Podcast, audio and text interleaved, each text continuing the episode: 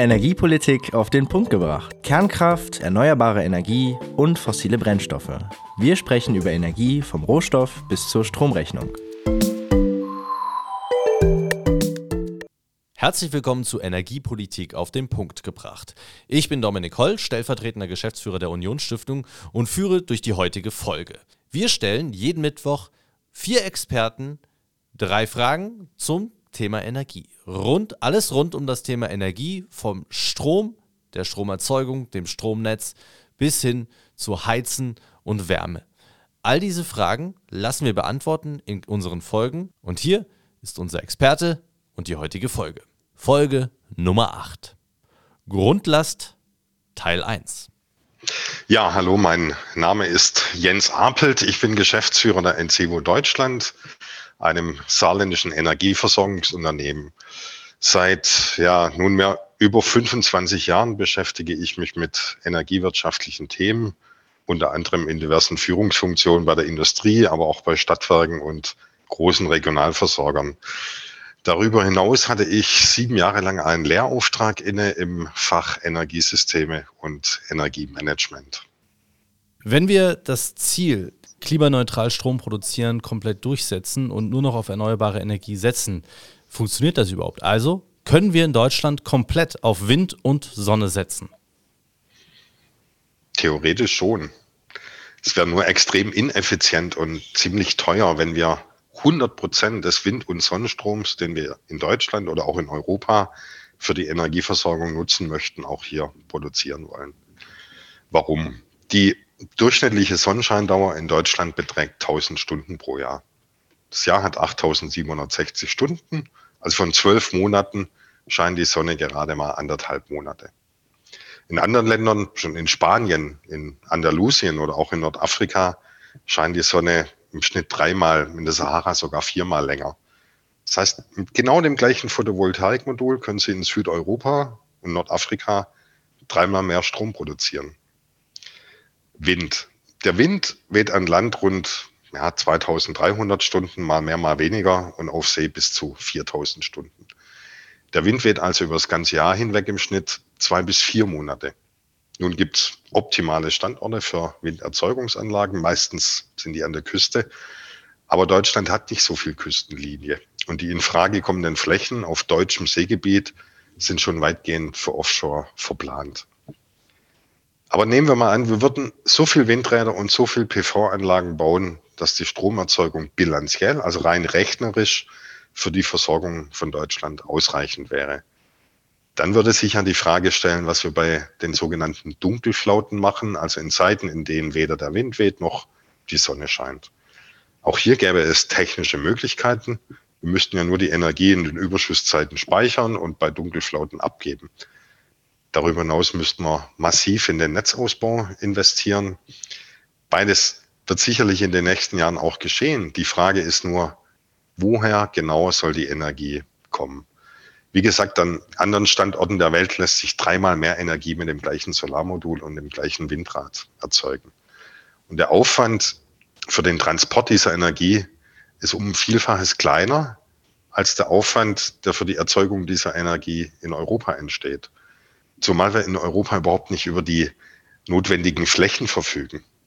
Nehmen wir mal ein Beispiel Australien. Australien hat eine Fläche, die fast der Europas entspricht, hat aber 30 mal weniger Einwohner. Die Sonnenscheindauer dort beträgt ja, knapp 3000 Stunden pro Jahr, also das Dreifache wie in Deutschland und wäre insofern prädestiniert für den Bau von PV-Modulen.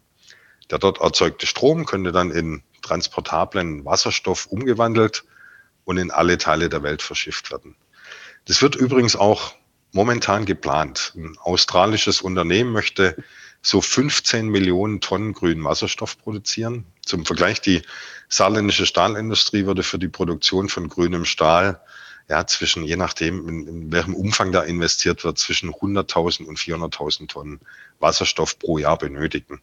Mit dem geplanten australischen Vorhaben könnten wir also jenes Jahr ja, 40 bis, bis 300 Stahlwerke mit, äh, mit, mit grünem Stahl produzieren. Oder nehmen wir die Sahara. Die Sahara hat auch ungefähr die Größe Europas. Dort wohnen allerdings nur zweieinhalb Millionen Menschen, also 300 mal weniger als in Europa. Und dort beträgt die Sonnenscheindauer 4000 Stunden. Wenn wir von dort grünen Wasserstoff importieren könnten, hätte dies sicherlich auch ja, geopolitisch viele Aspekte, positive wie negative. Aber in dem Zusammenhang muss man sich schon die Frage stellen, wovon denn die 430 Millionen Menschen in Middle East, Nordafrika leben sollen, wenn dort kein Gas und kein Öl mehr verkauft werden würde. Es ist ja der Plan der Bundesregierung, dass wir bis 2045 klimaneutral sind. Ich bin davon überzeugt, dass es funktionieren kann, dass wir im Endeffekt fast all unsere Energie ausschließlich aus Wind- und Sonnenanlagen generieren können. Aber die Energie wird nicht ausschließlich in Deutschland und auch nicht in Europa produziert, sondern weltweit. Wir importieren heute ja mehr als 70 Prozent unserer Energie aus Übersee. Also ganze Kohle, Öl und Gas kommen nicht aus Europa, sondern Kolumbien und Australien. Und ich gehe davon aus, dass wir auch 2045 70 Prozent der Energie importieren. Aber dann eben grüne Energie und das meiste in Form von grünem Wasserstoff. Wir reden von Wind- und Sonnenenergie und in unserer Energiebilanz ist dann noch so ein kleiner Anteil an äh, Biomasse drin und eben auch die Wasserkraft. In Deutschland gibt es viele, viele Flüsse. Warum bauen wir denn nicht mehr Wasserkraftwerke in Deutschland?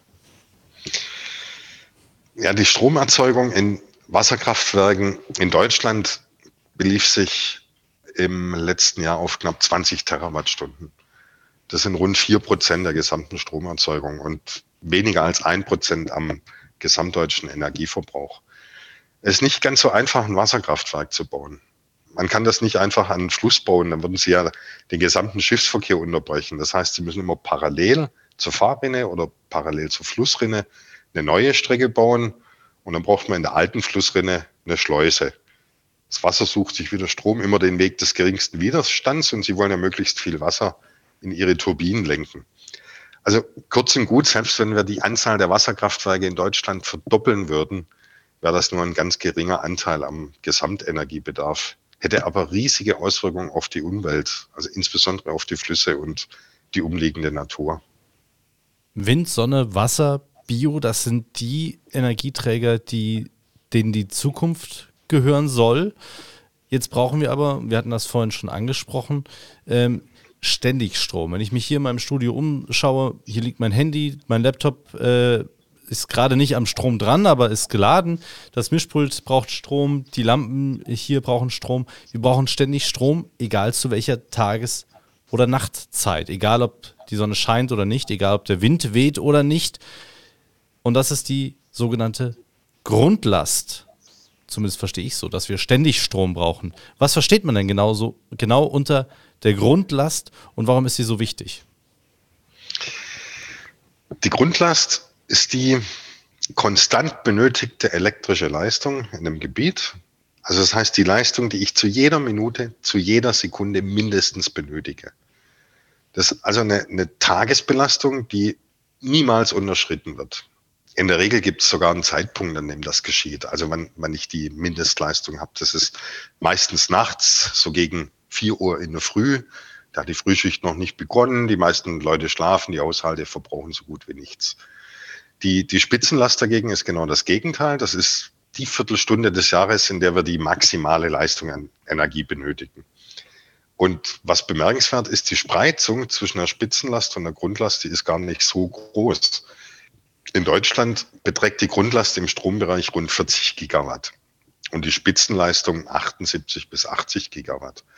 Also Grundlast erscheint relativ hoch, immerhin noch 50 Prozent dieser Spitzenlast. Aber Sie haben schon angesprochen, die ganzen Geräte, die sich jetzt an Ihrem Standort befinden, denken Sie auch an Kühlung, Kühlschränke, Gefriertruhe, die laufen die ganze Nacht durch, Standby-Geräte, ihren Ruder, Straßenbeleuchtung, Tankstellen, die nachts auf sind, Heizung, dann laufen die Umweltpumpen, Industrie im Schichtbetrieb, industrielle Prozesse, die nie stillstehen, wie beispielsweise eine Glaswanne in der Glasindustrie, die wird 20 Jahre lang beheizt, Tuschur durchgehend.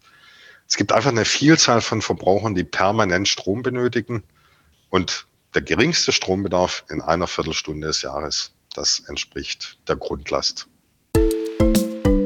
Das war Energiepolitik auf den Punkt gebracht.